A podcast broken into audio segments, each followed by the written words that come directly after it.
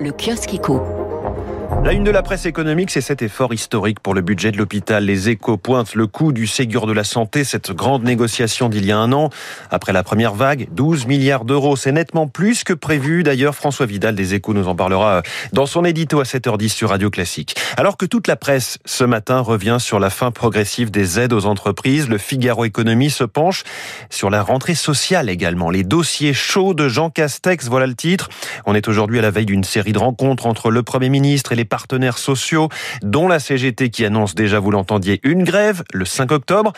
Alors les sujets, en voici la liste. Prenez de quoi noter. Poursuite du pass sanitaire, difficultés de recrutement, réforme des retraites. Oui, réforme des retraites. Réforme de l'assurance chômage, formation professionnelle, revenu d'engagement pour les jeunes, réforme de la dépendance, gouvernance du paritarisme et enfin le sujet des voies et moyens au prud'homme. Vous voyez qu'on ne va pas manquer de conversation à Matignon jusqu'à la fin de la semaine. À la une du journal Le Parisien ce matin, Marseille quoi qu'il en coûte. Décidément, la formule, aussitôt enterrée par Bruno Le Maire hier, ressurgit quand ce n'est pas du sur-mesure, c'est du sur place ou du local. Hein. En l'occurrence, on parle d'un investissement sans précédent, jamais vu, avec un avant et un après, selon les, collaborateurs et ministres d'Emmanuel Macron interrogés par le Parisien. La ville de cœur du président pour laquelle il va sortir le carnet de chèques.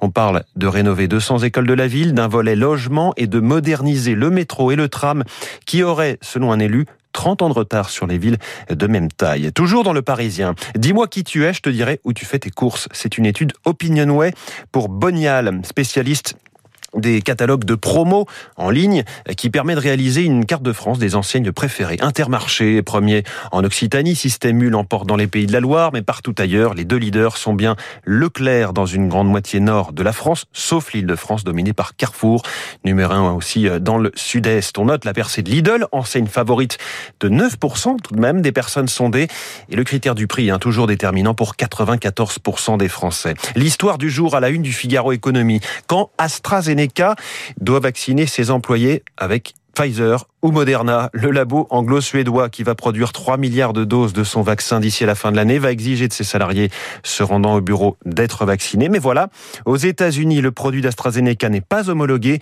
par la Food and Drug Administration, d'où l'obligation de se tourner vers la concurrence. L'équipe dans ce kiosque économique, oui l'équipe, car c'est ce soir la fin du mercato et malgré des offres jusqu'à 180 millions d'euros, certains parlent même de 200 millions euh, sous le manteau pour s'offrir Kylian Mbappé, le Real Madrid semble avoir loupé son moment, l'attaquant français devrait rester au PSG, Paris ne cède rien, ne cède pas, titre l'équipe, et sur ces dix dernières années, les transferts de footballeurs ont drainé près de 50 milliards d'euros, c'est-à-dire cette fois dans les échos. L'Angleterre à elle seule compte pour 12 milliards 400 millions devant loin devant l'Espagne, l'Italie, l'Allemagne et enfin la France, 4 milliards d'euros. Ces cinq nations du foot, c'est tout simplement 60% du montant des transferts dans le monde.